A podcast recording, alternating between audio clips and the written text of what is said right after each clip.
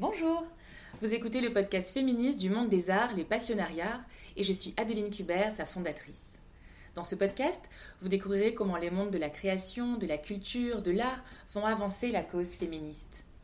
À travers des projets créatifs et engagés, à travers leur parcours, les invités du Micro Rouge vont, je l'espère, vous nourrir et vous inspirer pour que vous aussi, vous puissiez commencer ou continuer à mettre vos pierres à l'édifice. J'espère que chaque écoute participera à éveiller en vous l'inspiration. Écrivez-moi sur Instagram pour me raconter.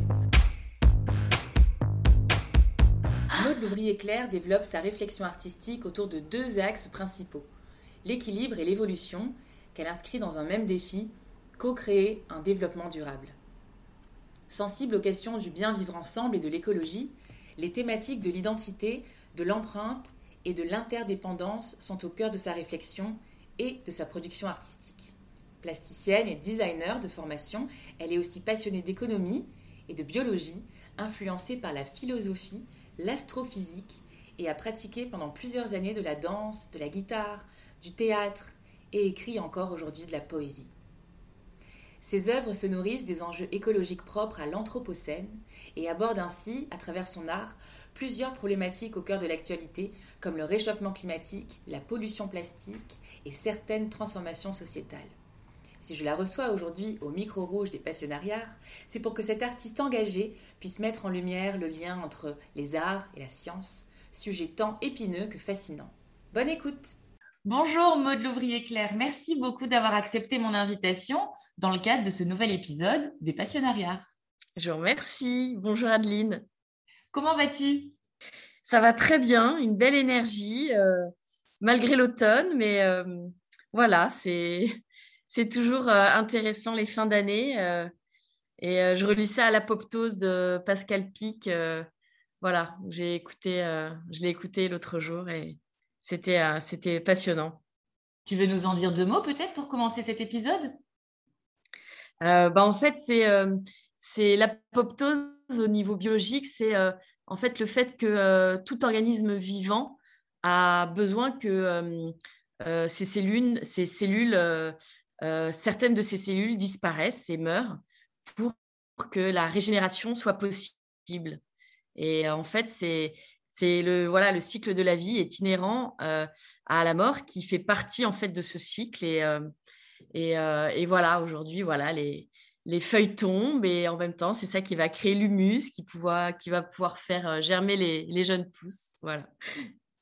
Absolument, c'est une période de l'année. Euh, moi, j'aime bien ritualiser ça chaque année où on doit se défaire et on doit se, délester euh, de ce qu'on veut laisser derrière soi pour, pour ce cycle-là et pour entamer cette nouvelle saison qui va bientôt clôturer l'année. Exactement. Alors justement, Maud, tu parlais de cellules, tu parlais euh, d'organique. Toi, tu es euh, artiste euh, plasticienne, tu es engagée dans tes travaux artistiques. Est-ce que tu peux nous parler précisément de ton engagement au travers de ta pratique artistique? Oui, tout à fait. Alors, j'ai trois grands axes de recherche en lien avec mon engagement écologique qui sont l'identité, l'empreinte et l'interdépendance, euh, qui m'amène à une pratique euh, transdisciplinaire euh, allant de l'art au design jusqu'à l'architecture. en fait, mes travaux racontent une histoire de l'Anthropocène et tentent surtout d'inspirer des pistes pour un développement durable. Donc, par exemple, ma réflexion sur l'identité cherche à décrypter les mécanismes d'équilibre, qui est une instabilité permanente, celle de l'empreinte euh, invite à avoir un autre regard sur notre rapport à l'écosystème, euh, que ce soit la forêt, la mer, la montagne, le désert. Et euh, mon travail, par exemple, sur l'interdépendance, va lui plutôt mettre en, exergue notre co-responsabilité dans la marche du monde. voilà, donc c'est une manière d'aborder l'écologie au travers de ces thèmes qui me permet de, euh, de rencontrer des personnalités diverses, des philosophes, des scientifiques, euh, des, biologistes, des océanographes. Et euh, ces temps d'échange sont précieux et, et, je travaille beaucoup en, collaboration. Et hum, cette fertilisation croisée, en fait, m'intéresse Et c'est vrai que c'est une approche rhizomique, donc parfois compliquée à expliquer. Et voilà, je, je, travaille sur cette clarté dans, dans la manière de présenter cette, cette, nouvelle approche qui, pour moi, est très horizontale. Et, et voilà. Est-ce que tu peux nous dire deux mots sur ce qu'est l'Anthropocène et d'où ça te vient, cette euh, inspiration, cette envie profonde d'explorer ce thème dans ta pratique artistique? Comment ça a commencé? Comment ça a commencé? Donc déjà pour revenir sur la définition, tu me parlais de l'anthropocène. Donc c'est un terme qu'on emploie pour définir notre ère géologique et donc qui est impacté par l'activité de l'homme.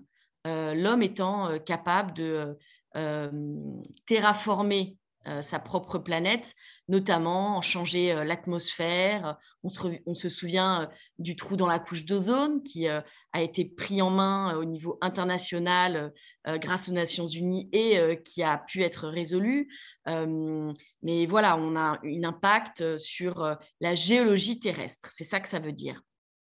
Pour revenir à ta, question par rapport à d'où ça me vient, euh, d'un amour profond euh, pour, euh, pour les environnements sauvages et naturels qui me vient de, de mes grands-parents et de mes parents.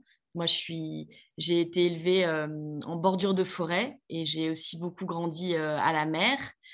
Euh, donc, euh, je suis euh, une amoureuse des arbres, des plantes, des poissons, des algues, etc. Et, et voilà, cette, cet amour profond pour cette, cette planète qui est si belle et, et qui est quand même sûrement assez unique dans son genre dans l'univers. Euh, c'est quelque chose qui me qui m'habite depuis très longtemps. Donc euh, voilà, quand j'étais petite, j'étais abonnée à Wapiti, euh, qui est un petit magazine pour les enfants. je ne sais pas s'il existe toujours, mais je suis voilà, je passais des heures devant les le commandant Cousteau, etc. Donc voilà, il y avait quelque chose qui est qui est là depuis très longtemps et depuis depuis mon enfance en fait. Et comment ça se fait que, en grande passionnée depuis l'enfance euh, de la planète, euh, de l'impact euh, de l'homme sur le monde, tu ne te sois pas dirigé vers quelque chose de scientifique et qu'aujourd'hui on se parle d'artiste à artiste, je dirais. en fait, je pense que on oppose souvent des choses qui sont extrêmement reliées et c'est juste deux regards et deux manières de, de voir les choses. Euh, euh, euh, je, par exemple, on se pose des questions existentielles et finalement, la poésie ou l'astrophysique va potentiellement, ces deux disciplines qu'on peut penser opposées, vont parfois avoir finalement une, manière, une manière très intéressante d'aborder le sujet de deux points de vue euh, différents. Euh, mais du coup, euh, je n'opposerai pas forcément l'art à la science parce que j'ai fait notamment des, des, binômes avec, avec des scientifiques comme Dorine Bonte, qui est une scientifique qui bosse au CNRS et à, l'Institut Curie, sur les cellules B, par exemple, qui sont des cellules très importantes pour la lutte contre le cancer. Et j'avais fait, j'avais fait un, séminaire avec euh, Paris Saclay et donc j'avais fait un binôme avec elle. Avec euh, moi, j'étais sur la viralité positive avec mon protocole Je Monde et, et, euh, voilà des gens que je voulais que je voulais toucher pour pour leur donner le virus du développement durable, etc.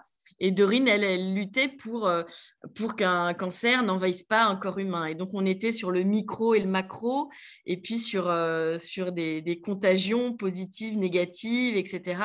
Et, euh, et, en fait, le travail que j'ai effectué avec cette scientifique pendant six mois, c'est dans le cadre du Festival du Vivant, Vitanova en 2015, m'a fait réaliser à quel point nos approches, nos questionnements étaient proches.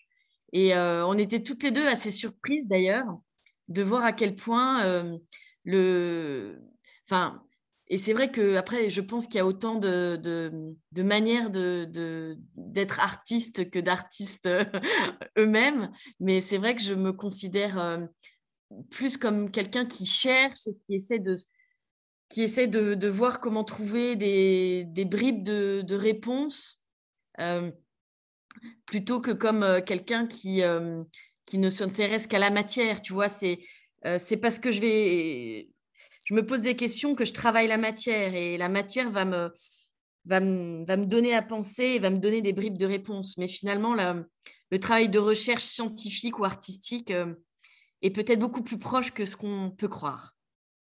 Merci beaucoup. C'est effectivement très intéressant ce, ce mariage euh, art et science.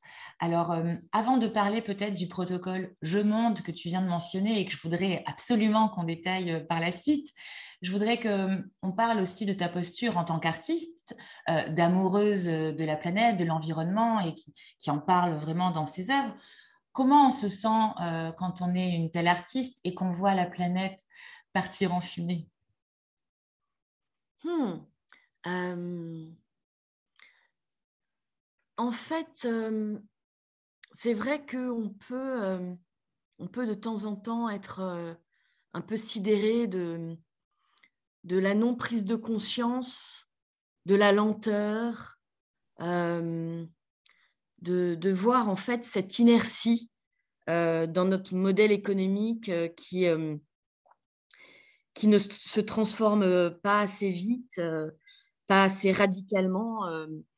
et en même temps, après, la, après la sidération, qui est quelque chose qui est plutôt paralysant, je pense que la, la beauté, la beauté de ce qui nous entoure, ça peut être un grain de sable, comme une feuille, comme une montagne, en fait, nous insuffle une immense énergie pour nous dire comment effectivement passer à cette envie de d'ouvrir à nouveau les imaginaires, de, donner une porte d'accès euh, à, une énergie positive, de comment en fait, via cette reconnexion à la beauté qui nous entoure, euh, euh, que ce soit au travers d'une œuvre d'art, d'un objet de design, comment en fait on est capable de, je ne sais pas. En tout cas, l'intention est, de, dire, et de dire que est, on est là, on est ensemble et qu'on est sûrement capable de, protéger, euh, de protéger, de sauvegarder, euh, d'embellir. Euh, oui, je pense que voilà, il y a quand même quelque chose autour de cette notion de faire passer cette, cette envie de voilà de, de, de, protéger en fait tout, tout ce qui tout ce qui est beau, tout ce qui nous tient à cœur. Euh, je pense que le pouvoir de l'art sur la prise de conscience est, est, beaucoup plus grand qu'on ne le pense. Alors évidemment, c'est euh, invisible et c'est silencieux, oui. mais euh, ça peut être très profond. Très d'accord. Merci beaucoup, Maud, pour, pour ce partage. Alors justement, toi, tes œuvres, très concrètement, elles sont euh, je dirais, porteuse de ce type de, propos et de philosophie. Est-ce que tu peux nous partager peut-être euh, les premières qui ont jalonné euh, ton parcours artistique ou alors les œuvres les plus marquantes pour toi dans leur engagement environnemental? Oui, ben je, vais choisir, je vais choisir des œuvres récentes. Donc, par exemple, La disparition du sable, qui est une série de, de dessins aquarelles ça fait plus de, deux ans que, je travaille dessus. Donc, qui, qui parle en fait de la disparition du sable. Donc, déjà en tant que tel, certaines personnes ne savent pas aujourd'hui que le sable et devient en fait une matière de plus en plus précieuse, ah donnant même naissance à de véritables mafias pour le sable marin en fait, qui en contrôle le commerce. et donc, euh, voilà, je travaille sur euh, comme la marée avec des couches pigmentaires, tu vois, qui, va, qui vont s'inscrire euh, dans un mouvement naturel de va-et-vient sur le papier, donc qui va du coup laisser l'empreinte du sel en se retirant, qui va se mêler à l'aquarelle, etc. Et, et donc, ce, travail nous, met, nous met face en fait à, à la différence du temps entre la nature, hein, qui va mettre des centaines d'années à transformer un gros galet en petit grain de sable, et nous qui avons la capacité de, d'en avaler des millions pour, pour créer des architectures et des villes et des immeubles, etc. Et, et donc, ces, ces, peintures voilà, qui, qui parlent de ces, euh, qui deviennent comme un témoignage euh, du sable avant sa disparition. Euh, et voilà, et ça, c'est par exemple, bon, ben, à chaque fois que je suis sur une plage, je, prends toujours une poignée de sable dans la main, je, je, regarde un petit peu les différents minéraux ou coquillages qui sont à l'intérieur. Et en fait, c'est, ça indique beaucoup de choses sur la biodiversité, par exemple, d'un lieu. Tu vois, quand. Et les gens ne se rendent pas compte que voilà, si on regarde de près euh, un sable d'une plage à une autre, on n'aura pas du tout la même chose. Même, euh, par exemple, en Bretagne, d'une crique à une autre, on ne va pas du tout avoir le, même type de sable. Euh, donc, c'est. Voilà, c'est assez, c'est assez extraordinaire, ça, par exemple.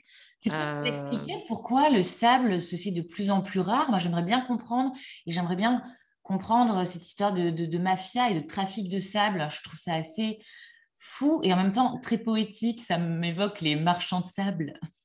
oui, c'est vrai. Euh, en fait, le, sable, euh, on en a besoin pour euh, le ciment. Et, le ciment est un des matériaux les plus utilisés actuellement pour construire dans, beaucoup, beaucoup de grandes villes. Et on a une démographie galopante. Et, et, donc, du coup, voilà, il y a les constructions en bois existent, en terre cuite existent, etc. Mais Aujourd'hui, la plupart des, architectures sont, en ciment. Et, euh, du coup, euh, ben, il y a des carrières. Hein. donc, le sable terrestre, c'est le premier qu'on a utilisé. Mais en fait, euh, il y en a de, moins en moins. Et du coup, on commence à prélever du sable marin. Alors qu'on est obligé de désanaliser. on enlève le sel parce que sinon, il y a des risques d'effondrement.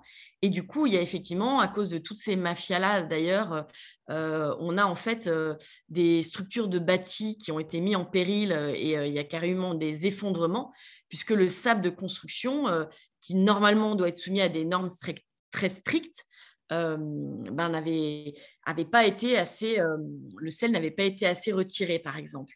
Mais donc voilà, donc la principale, on va dire, le, principal besoin, c'est en lien avec l'architecture, mais on a aussi besoin euh, euh, de sable pour euh,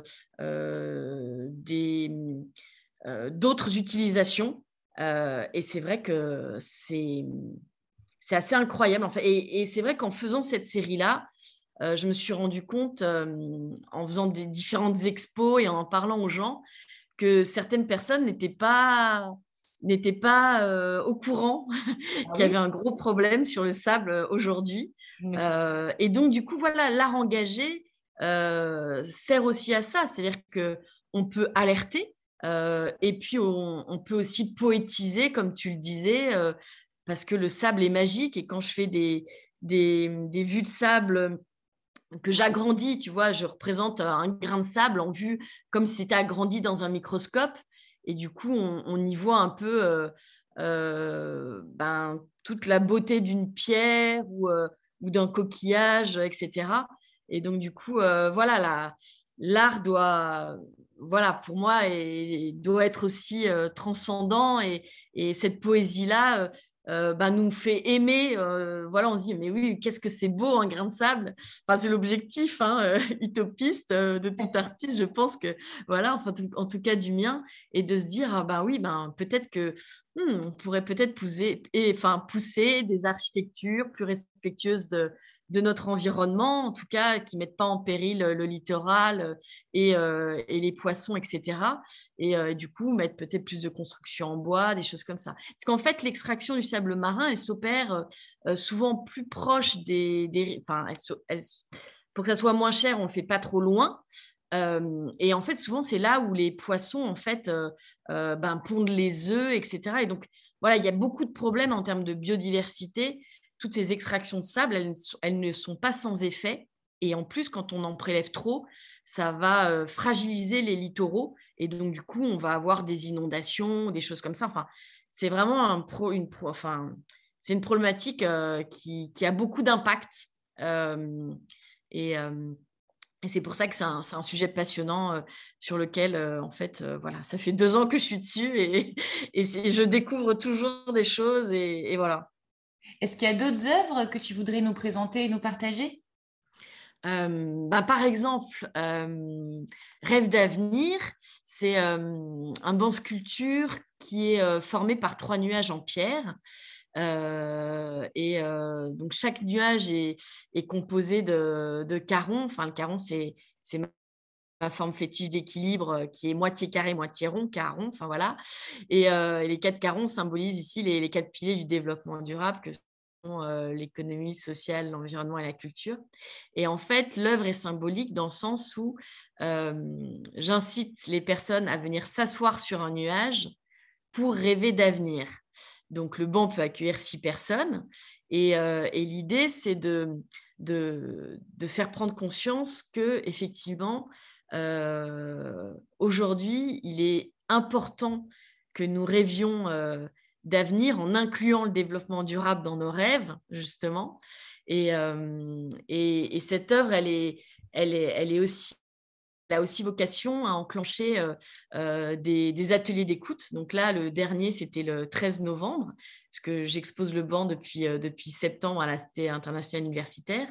Et, là, j'ai opéré, parce que j'aime bien faire des protocoles où en fait, il y a de l'interaction avec le public, au-delà de juste poser une œuvre et de voir comment elle vit. Et, euh, donc là, j'ai proposé à, un public de venir et de, dire quels, étaient, euh, quels étaient leurs rêves. Et euh, ça a été assez, assez magique, en fait, de voir à quel point c'était opérant. Tu vois, ça a été, ça, c'est vraiment un, exemple marquant pour moi. De, tu il y a un participant qui est arrivé et qui m'a dit ben, j'étais venue comme ça, j'étais attirée par le côté convivial, rêve d'avenir, ça me plaisait bien. Euh, mais en fait, j'ai pas du tout de rêve d'avenir. Donc, est-ce que je peux d'abord écouter? Alors, on lui a dit mais bien sûr, bienvenue. Donc, euh, au bout d'une heure trente, voilà, on avait euh, une demi-heure chacun pour exposer nos, rêves. il avait bien écouté ceux des autres. Et du coup, il a dit, bah, en fait, en vous écoutant, je m'aperçois que j'ai un rêve d'avenir et euh, on lui a dit, mais super, bah, raconte-nous. Et euh, voilà, et son rêve, euh, ça serait de construire une écologe au Burundi pour des voyageurs de passage, en fait, comme des, touristes ou des choses comme ça, pour financer une école hôtelière. Parce que voilà, c'est quelque chose qui lui tient à cœur. Et en fait, il y a, un développement du tourisme au Burundi, mais il manque d'écoles hôtelières pour, pour les gens de là-bas et tout. Et, et, voilà, et tu vois, ça, c'est des choses qui se passent euh, dans l'invisible, dans le sens où euh, ces interactions qui sont créées par mes œuvres sont euh, des instants précieux pour moi et le public. Et ça, bon, ça se passe souvent dans l'invisible depuis depuis dix ans. C'est voilà, et je me dis aujourd'hui, tiens, il faut que j'apprenne à, les valoriser, à les raconter, parce que parce qu'en fait, là, on est sur vraiment l'impact de ce que l'art peut peut insuffler comme comme énergie de se dire mais oui en fait c'est mon rêve et j'osais pas y croire et, et en fait c'est c'est possible et en fait ça a été rendu possible parce que comme d'autres personnes qui racontaient leurs rêves qui étaient aussi un peu fous un peu utopiques il s'est pris à, à, se dire que le sien était était finalement pas plus fou que les autres.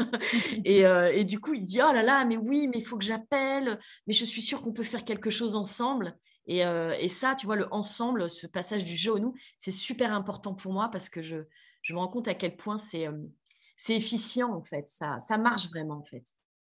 Je trouve que dans différentes euh, œuvres, protocoles de ta pratique artistique, il y a cette dimension artistique, cette dimension presque proche des protocoles aussi scientifiques. Hein. On rejoint ce qu'on disait plus tôt dans l'épisode sur la relation art et science où tu mets euh, finalement tes spectateurs ou tes visiteurs dans un rôle d'observateur, dans un rôle euh, expérimental, où très concrètement, après, il doit y avoir expression, écriture, euh, comme si tu, tu, tu créais un protocole de recherche artistique où ton œuvre était de l'ordre de l'expérience.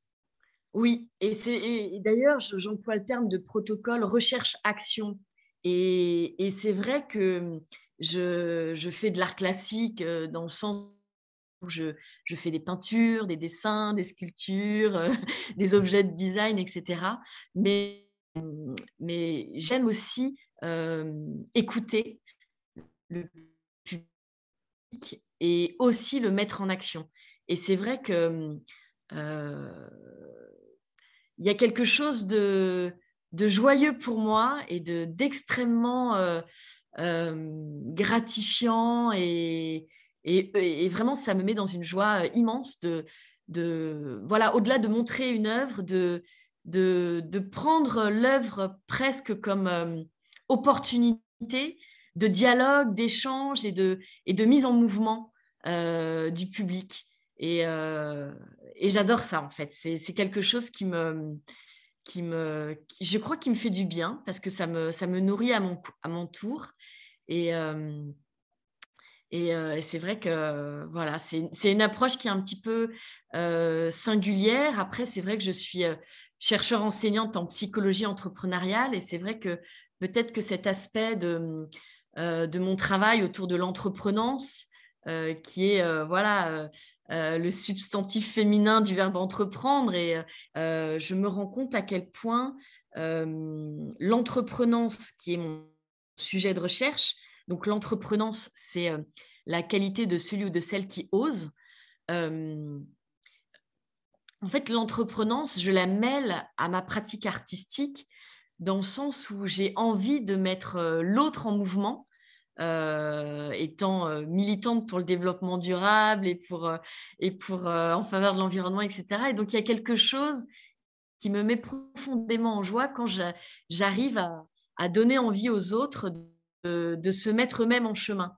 Et, et c'est vrai que ce, cet alliage entre ma création et cette envie de co-création avec le public, euh, et du coup peut-être très singulière dans ma pratique et s'explique effectivement par, euh, euh, par mon côté hybride qui est d'être artiste et, chercheur à la fois. Merci. Je voudrais qu'on évoque une dernière création et je crois que c'est une de mes préférées dans ton panel d'œuvres d'art. C'est Je Monde, qui est là encore un protocole je voudrais, euh, s'il te plaît, que tu puisses le, présenter et le partager euh, aux auditeurs et aux auditrices. D'accord. Donc, le protocole Je Monde euh, est, est, une œuvre protéiforme et vivante.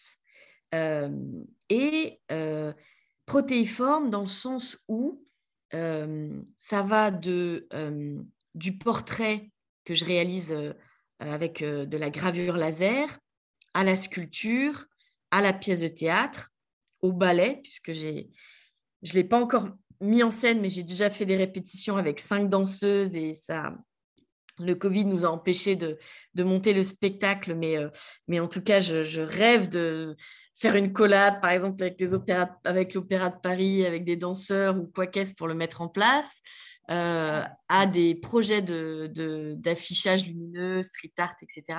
Donc, le, les médiums artistiques sont nombreux. Euh, et alors, ce que c'est exactement, c'est en fait euh, au départ une exploration poétique et citoyenne de l'Anthropocène. Et la manière dont j'ai cadré cette exploration passe par un recueil de témoignages, donc qui peut s'effectuer dans toutes les langues du monde. soit c'est moi qui, qui favorisent ce recueil de témoignages, soit ça peut être des médiateurs. Et euh, en fait, je, comme un photographe euh, va choisir l'angle et la composition de sa photographie, je vais cadrer ce que j'appelle un portrait d'âme, où je vais euh, demander à la personne en fait de compléter quatre phrases. Donc je lui demande qui es-tu? Et je peux lui donner, si c'est moi qui, fais le protocole, mon exemple. Donc moi, je suis Maud, une âme curieuse et joyeuse. Je lui demande de me décrire sa vision du monde. je vis dans un monde, trois petits points. Donc par exemple, moi, je vis dans un monde de passerelles où tout est relié. Ensuite, je lui demande quel est son engagement. alors, par exemple, moi, mon engagement est de permettre l'émergence. Ça peut être mon engagement et de et d'être disponible pour mes enfants, mon engagement, sauver des vies quand on est médecin, mon engagement, enfin, peu importe, mais quel est son engagement? Et là, typiquement, quand je suis invitée au festival Wheel of Green pour le faire, ou quand je suis invitée chez Alternatiba, etc., souvent les gens sont des gens très engagés déjà, et, et, c'est facile. Parfois, je suis invitée dans des, dans des lieux publics ou privés où finalement, les, gens ne se sont pas reposés cette question-là. Et finalement, euh, pourquoi je suis ici, sur cette terre? Qu'est-ce que je suis en train de, qu'est-ce que je suis en train d'apporter au monde? Et du coup, euh, c'est comme un réveil, un sursaut, en, train de se dire, ok, finalement, si je devais, donc voilà, déjà ça, ça peut mettre en mouvement euh, la personne d'y répondre. Et puis, euh, la quatrième phrase, c'est euh, je demande un, proverbe, une citation clé, euh, une phrase fétiche qui, qui, en fait, met, met, la personne en énergie et la guide, en fait. voilà. Donc, moi, c'est la, c'est la, la, citation de l'anthropologue américaine Margaret Mead que j'adore, qui dit Ne doutez jamais qu'un petit groupe de gens réfléchis, engagés puisse changer le monde. C'est toujours comme ça que ça s'est passé. Et je l'ai fait avec des étudiants. Il y en a qui m'ont cité Damso, il y en a qui m'ont cité Just Do It, qui est le slogan de Nike, etc. Donc, ça peut être, c'est pas forcément une citation de Goethe ou de Lao Tzu. Donc, ça peut être une chanson de film ou voilà, mais quelque chose qui nous met en mouvement et qu'on aime bien. Chacun sa culture. Exactement.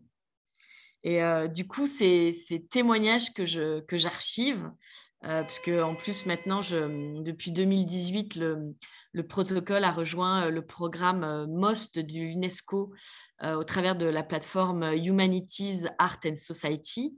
donc Humanities, c'est pour philosophie parce que voilà, c'est un... Et l'idée, c'est d'archiver en fait tous ces, tous ces témoignages de vie, cette manière de voir le monde, ben, pour les générations à venir. Donc, une espèce de. Encore une fois, hein, donc c'est en lien avec avec ben, l'empreinte, hein, finalement, ce, que, ce, que je laisse, ce que je laisse aux autres de, de, ma vie sur, sur la Terre, etc. Donc, donc voilà, donc il y a toute cette phase de témoignage et de recueil de témoignages, puis après on en fait des œuvres. Et donc, ben, on peut en faire des œuvres multiples et variées. Et, et c'est assez joyeux. Et puis avec chaque, chaque partie prenante, euh, voilà, des fois on va faire un livre, des fois ça va être une sculpture, des fois c'est des gravures. Et donc du coup, que ça soit euh, dans un cabinet d'avocat ou dans une asso euh, comme Pic Pic Environnement ou etc.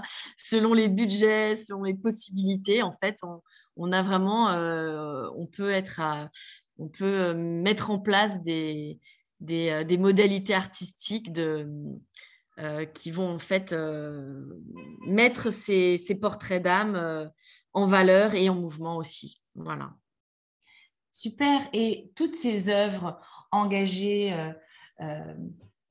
artivistes, je dirais, pour, pour le monde de demain, est-ce que tu les présentes parfois dans des lieux qui sont aussi porteurs de messages forts pour le futur? Euh, alors, pour répondre à ta question, donc euh, j'ai par exemple été invitée euh, sur Alternatiba, donc qui est un forum qui est en lien avec le changement climatique, le développement durable, etc. Donc ça, c'était puisque j'avais créé une commission avec Vivacité Île-de-France, qui est une association qui s'intéresse aux, aux liens au lien social, etc. Et donc, j'avais créé une commission arrêt développement durable chez eux. Et donc, du coup, via Vivacité Île-de-France, qui était eux invités sur Alternativa, ils m'ont dit bah, Maud, on aimerait bien que ça soit, tu fasses ton protocole Je Monde euh, euh, sur notre stand Alternativa. Euh, voilà, j'ai par exemple une, la, PDG de Scanner, qui est un laboratoire de recherche en biodégradabilité, qui avait euh, vu mon travail artistique dans une expo et qui m'a dit ben, mot, j'aimerais bien que tu fasses le protocole Je Monde euh, dans notre laboratoire de recherche pour mes, pour moi et pour mes salariés, etc. Et, et, du coup, ben, elle m'a invitée à Montpellier pour faire le protocole Je monte dans son entreprise. voilà, il y a des, des fois où on m'avait invité aussi, c'est Pic Pic Environnement qui m'avait invité au Grand Palais pour la COP 21 pour le réaliser. je vais le faire dans des cafés citoyens. Euh, à l'incubateur de Malakoff. Je me rappelle que j'avais été invitée. Euh, voilà, donc ça, ça, peut être associatif, entreprise, euh, euh, voire institutionnelle. Donc, euh, bon, je ne suis pas encore une artiste euh, très, très cotée, donc je n'ai pas encore été invitée par, par un musée ou, ou quoi Peut-être que ça va venir un jour, je ne sais pas. Pour l'instant, c'est dans la rue, c'est dans des assos, c'est voilà, au sein d'entreprises engagées et c'est merveilleux déjà. Génial. Maude, on va terminer cet entretien avec quelques éléments, euh, trois éléments. Euh, je voudrais te poser une dernière question et ensuite euh, je vais te poser mes, deux questions rituelles.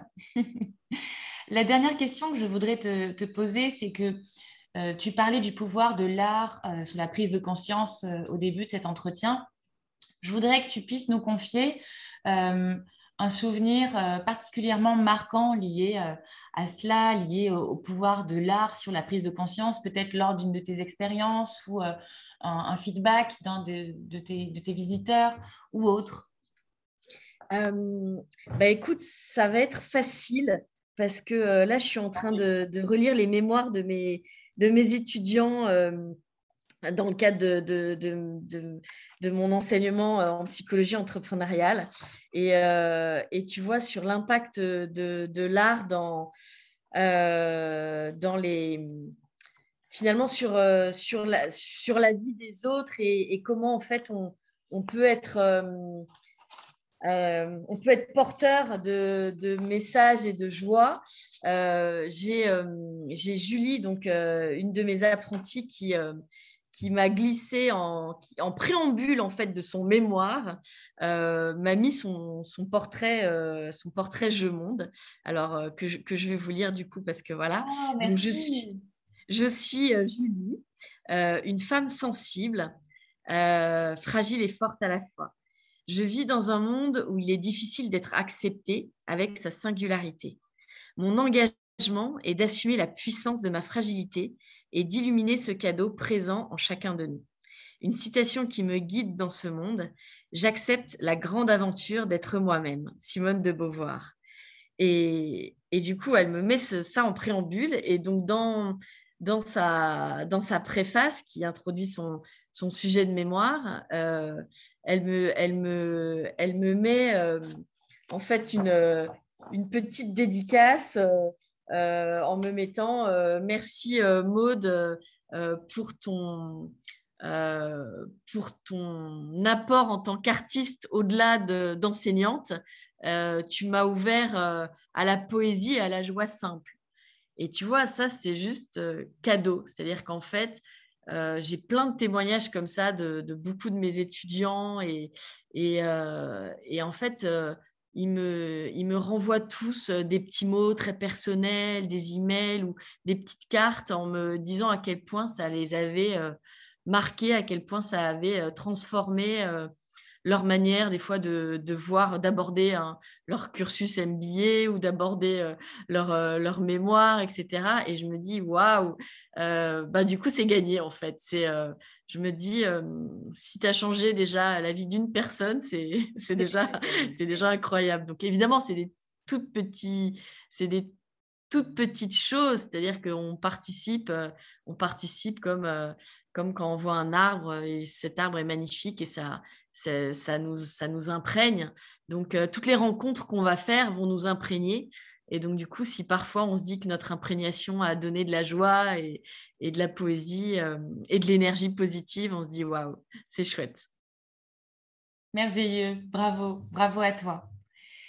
Enfin, quelle est ta définition à toi du féminisme? Ah, euh, Alors, moi, ma définition du féminisme, euh, je crois que ça serait qu'il est important euh, de s'indigner et surtout d'agir face aux situations incompréhensibles d'inégalité entre les sexes. Pour moi, en fait, le féminisme, ça serait le fait de revendiquer le droit d'être qui nous sommes, à l'instar des hommes, ni plus ni moins. Et tu vois, par exemple, si, je, si je prends quelque chose qui m'est personnel, c'est de pouvoir s'extraire des, des dictats de l'industrie des cosmétiques, par exemple. moi, adolescente, j'ai dû batailler avec ferveur auprès de ma propre mère, pourtant qui se disait féministe, pour ne pas être obligée de me maquiller, tu vois, quand j'allais à un mariage ou à une fête de famille, euh, et, et, de refuser le maquille-toi, tu seras plus jolie, tu vois. Euh, euh, et, tu vois, aujourd'hui, je suis heureuse que le mouvement du no make-up existe. J'y vois en fait une, très grande avancée qui va bien, bien au-delà de l'ultra-consumériste. parce que pour moi, ne pas se maquiller, c'est un acte militant qui signifie, tu vois, j'affirme avoir le droit d'être belle comme je suis, au naturel, sans artifice, comme 99% des hommes qui ne se maquillent pas et qui n'ont pas à se justifier pour ne pas le faire, en fait, tu vois. donc, donc et, en fait, tu vois, nos mères, la mienne en premier, ont fait avancer le comportement par rapport à nos grands-mères, notamment sur le fait qu'une femme rêvait d'accéder à n'importe quel métier, que la place d'un homme était aussi à la cuisine, etc. Mais pour moi, il s'agit de voir que le féminisme n'est pas acquis et qu'il est en évolution constante. C'est-à-dire que nos filles demain auront encore à veiller sur nos droits et nos postures et aller peut-être encore plus loin. Donc, je crois qu'il y a quelque chose de, cette idée que le féminisme, il n'appartient pas aux années 60, il n'appartient pas à nos grands-mères, à nos mères, etc. Il, nous appartient à chaque, à chaque génération, en fait, et, c'est à nous de, le réinventer en permanence. Il est constant et évolutif. Très bien. Exactement. Merci pour cette vision. Et pour clôturer cet entretien, Maude, je vais te demander qui euh, est ta passionnariat Si tu devais m'en présenter une, euh, laquelle me recommanderais-tu? Eh bien, euh, je te recommanderais Madeleine Philippi, euh, qui, est, qui est critique d'art et curatrice, et qui, qui, a un travail très beau. Je, l'ai découverte dans une exposition qu'elle avait curatée chez la galerie Ségolène Brossette. Et qui et voilà j'avais vraiment été touchée par la poésie de cette exposition qui s'appelait Fragments amoureux et, oh, euh, j'avais trouvé ça euh, magnifique. Et, euh, et, du coup, j'étais entrée en contact avec elle et on se revoit régulièrement maintenant. Enfin, peu, mais de temps en temps. Et je trouve que, enfin, je pense qu'elle aurait des choses très, très belles à, à, partager. Merci beaucoup. Je note ça précieusement. Merci à toi. Merci Maud Louvrier-Claire pour cet entretien et pour toutes les pistes artistiques et euh, engagées euh, écologiquement parlant que tu nous as transmises. On peut te retrouver sur ton site internet, on peut également te retrouver sur Instagram. Et oui. On peut te retrouver jusqu'au 22 janvier euh, dans le cadre de la présentation de ton banc sculpture Rêve d'avenir à la Cité internationale universitaire qui est dans le 14e arrondissement, je crois que c'est ça. Exactement. Merci beaucoup, Adeline. Merci, à très bientôt. À très bientôt.